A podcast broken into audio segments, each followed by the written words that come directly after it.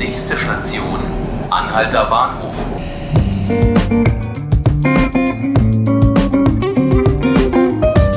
Hallo, hier ist der Tagesspiegel Podcast 5 Minuten Berlin.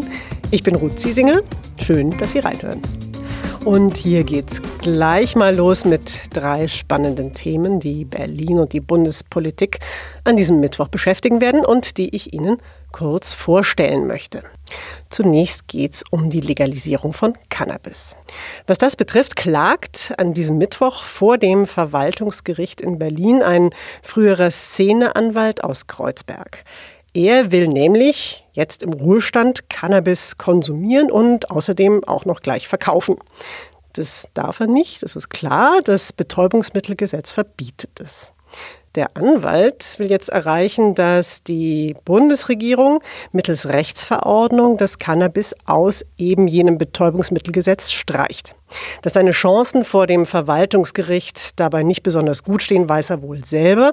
Aber der Mann hofft wohl darauf, dass das Gericht die Klage aussetzt und eine Entscheidung vor dem Bundesverfassungsgericht einholt. Und dann zwar darüber, ob das Cannabisverbot in seiner heutigen Form noch verfassungskonform ist nicht nur um eher kleinere Delikte wie den Konsum von Cannabis, sondern um richtig dicke Dinge geht es im Fall der Clankriminalität. Und da hat am Montag in Berlin der Clan-Gipfel unter Leitung des Innensenators Andreas Geisel stattgefunden. Da hat man einen Fünf-Punkte-Plan erarbeitet, wie man künftig gegen kriminelle Großfamilien vorgehen will. Und der Innensenator ist ja bekanntermaßen Sozialdemokrat und da hat sich die Berliner CDU offenbar gedacht, da wollen wir jetzt nachlegen. Jedenfalls findet an diesem Mittwochabend die Bürgerversammlung in Neukölln statt, zu der man eingeladen hat. Und der Titel der ganzen Veranstaltung Kriminelle Clans in Neukölln. Mit dabei sind, und das ist dann doch ziemlich spannend, der frühere SPD-Bürgermeister von Neukölln, Heinz Buschkowski, und der frühere Polizeipräsident Berlins, Klaus Kant. Mein Kollege Hannes Heine wird am Abend mit dabei sein und berichten. Am Vormittag startet bereits im Bundesinnenministerium wiederum die Deutsche Islamkonferenz. Der Titel der Veranstaltung in diesem Jahr Muslime in Deutschland, deutsche Muslime. Mit dabei sein wird dann auch als Gastgeber höchst selbst Bundesinnenminister Horst Seehofer. Der war der Veranstaltung im vergangenen Jahr ferngeblieben, da er sich durch eine Journalistin beleidigt gefühlt hatte. Hat er zumindest gesagt. Anfang des Jahres hat der Innenminister übrigens auch noch etwas gesagt in einem Interview, nämlich der Islam gehört nicht zu Deutschland. Man darf also in jedem Fall gespannt sein, wie diese Konferenz verlaufen wird. Ein ganz besonders wichtiges Thema, nicht nur an diesem Mittwoch, nicht nur für Berlin, ist der Verkehr. Und darüber werde ich jetzt mit meinem Kollegen Stefan Jakobs aus dem Berlin-Ressort sprechen. Jeder Tote oder schwerst Verletzte im Straßenverkehr ist eine Tragödie, ist ein Drama. Und trotzdem habe ich so das Gefühl gehabt, dass eigentlich diese Menschen, die auf den Straßen Berlins zu Schaden kommen, oft wie so Schicksalsschläge behandelt werden, die man eigentlich gar nicht so sehr abwenden kann. Also die Schicksalsschläge, die Unfälle meine ich. Es sind ja im, allein seit Beginn dieses Jahres fast 40 Menschen bei Verkehrsunfällen ums Leben gekommen. Und eine Vielzahl dieser Unfälle sind auf abbiege Unfälle zurückzuführen mit Lastwagen oder Lieferwagen.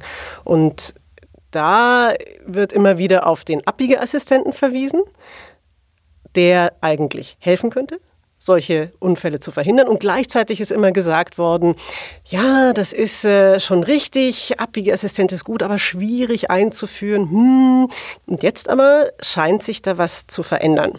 Deshalb finde ich es jetzt sehr schön, dass du hier bist, Stefan. Hallo. Hallo. Stefan Jakobs ist da, mein Kollege aus der Berlin-Redaktion. Und Stefan ist Verkehrsexperte hier bei uns im Haus und kann uns etwas dazu erzählen, was sich denn tatsächlich tut und verändert beim Abbiegeassistenten. Ja, also es tut sich politisch insofern was, als diese Woche wieder ein Antrag zu dem Thema ins Parlament kommt und der wohl auch schon vorab so weit besprochen ist, dass er hoffentlich bald verabschiedet werden kann. Und der guckt jetzt vor allem auf die Landesebene, weil tatsächlich eben das mit der EU-weiten Einführung noch Jahre dauern wird, auch wenn es inzwischen angeschoben ist, dass aber möglichst Landesbetriebe zum einen nachrüsten sollen, wo immer es geht, dass die Industrie zu Nachrüstlösungen gedrängt werden soll mhm. und dass es auch mal einen Zeit- und Kostenplan gibt, wie schnell man die Landes-Lkw gerade bei so großen Flotten wie Wasserbetriebe, Müllabfuhr und so nachrüsten kann.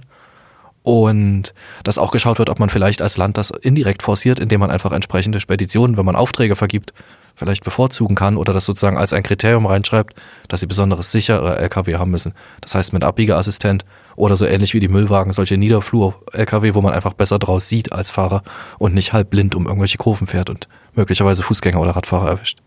Kannst du vielleicht nochmal auch erklären, wie funktioniert eigentlich genau so ein Abbiegeassistent und warum macht er potenziell den Straßenverkehr sicherer? Mhm. Also es gibt verschiedene Möglichkeiten.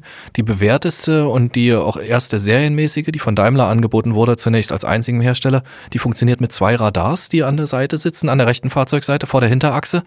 Und die sind im Prinzip, kann man sich vorstellen, wie ein Scanner nach der rechten Seite und überblicken über ihre Strahlung den, die ganze rechte Seite des LKW, wenn der Fahrer nach rechts lenkt oder blinkt. Also insofern, es piept da auch nicht ständig, wenn der an irgendwem vorbeifährt nur, sondern wirklich beim Abbiegen. Mhm. Und wenn die dort also merken, dass dort Personen oder irgendwelche beweglichen Gegenstände sind, dann kriegt der Fahrer eine Warnung. Die kriegt er zum einen über eine, ein leuchtendes Dreieck, was dann anfängt schnell rot zu blinken, da wo seine rechten Spiegel auch sind im Fahrerhaus, also in, in dem Türholm in dem rechten.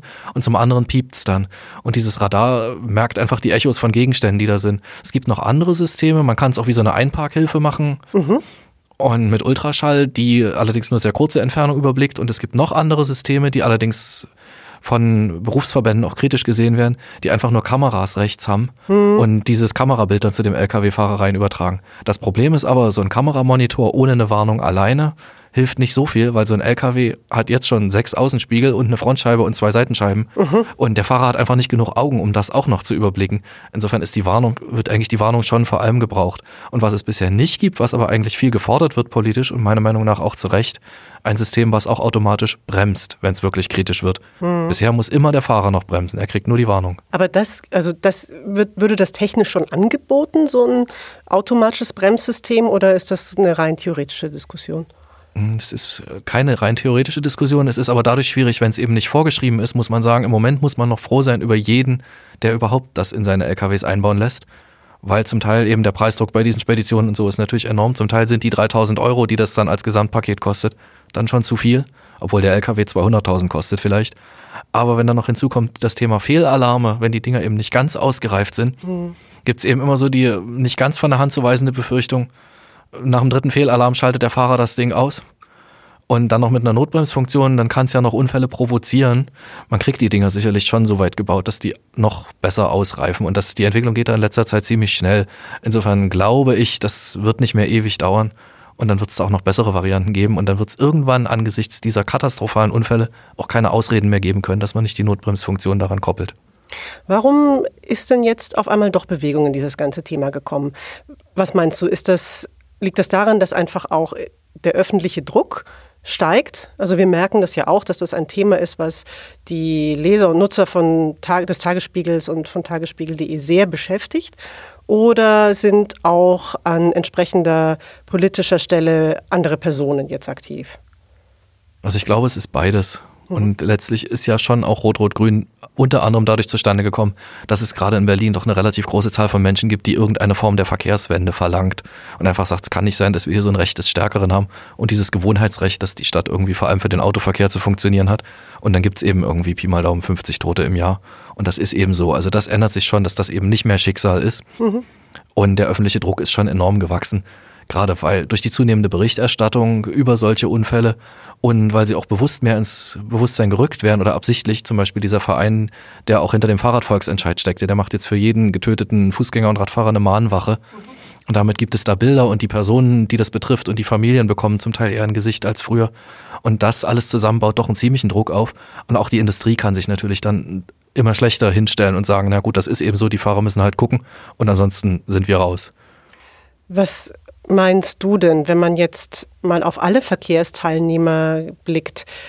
Macht denn Berlin, die Berliner Verkehrspolitik genügend für den Gesamtverkehr, für alle, die daran teilnehmen? Also jetzt nicht nur für Fahrradfahrer, sondern eben auch für Fußgänger und für Autofahrer, aber vielleicht auch für diejenigen, die den öffentlichen Nahverkehr nutzen wollen? Also sie tun sicherlich relativ viel, aber nach meinem Eindruck überhaupt nicht genug. Es ist sicherlich an vielen Stellen schwierig für den Verkehr insgesamt noch viel zu tun, weil einfach dieses Gefäßverkehrssystem immer voller wird mit der wachsenden Stadt. Und die Behauptung, man muss nur mehr grüne Wellen schalten und dann kriegt man auch mehr Autoverkehr durch, die stimmt einfach in einer gewachsenen Stadt nicht. Das funktioniert so nicht. Insofern glaube ich, gibt es relativ enge Grenzen. Und ich sehe auch ein, dass es ein paar Jahre dauert, bis man nun irgendwie neue S- und U-Bahnen beschafft hat. Zum Glück ist ja vieles davon endlich angeschoben worden, wenn auch viel zu spät. Und in puncto Sicherheit, glaube ich, wird längst nicht genug gemacht. Da wäre viel mehr möglich. Man könnte viel konsequenter Kreuzungen angucken, wie man sie umbaut, wo man Tempolimits setzt und eben auch, was ja auch viel diskutiert wird, Ampelphasentrend als eine einfache Variante. Und da ist doch sehr noch mein Eindruck, ist die Verkehrsverwaltung so drauf, so haben wir aber noch nie so gemacht und wollen wir eigentlich auch nicht, weil dann stehen alle länger an der Ampel und damit ist der Fall für die bisher erledigt. Aber ich glaube, auf Dauer werden sie damit nicht durchkommen. Stefan, vielen Dank dafür. Ich hoffe, du hast recht. Danke. Ich hoffe, Sie kommen heute in jedem Fall gut durch den Verkehr, ob in Berlin oder anderswo. Und das war der Podcast 5 Minuten Berlin. Wenn Sie Anregungen oder Kritik haben, dann freuen wir uns über Post an podcast.tagesspiegel.de. Mein Name ist Ruth Ziesinger. Machen Sie es gut und hoffentlich bis zum nächsten Mal.